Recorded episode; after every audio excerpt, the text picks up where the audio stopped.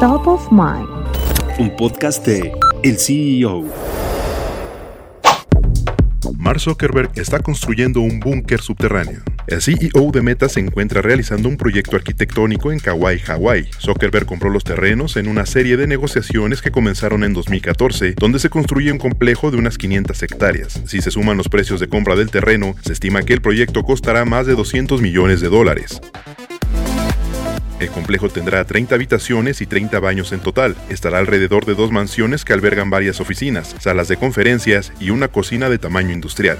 Uno de los aspectos que más llama la atención es el búnker subterráneo, construido de metal y relleno de concreto. Algunas de las críticas sobre este desarrollo provienen directamente de los vecinos de Zuckerberg, quienes han manifestado que la obra ha afeado la vista hacia el océano y ha perturbado la paz de la localidad. No hay fecha exacta de cuándo estaría listo este proyecto.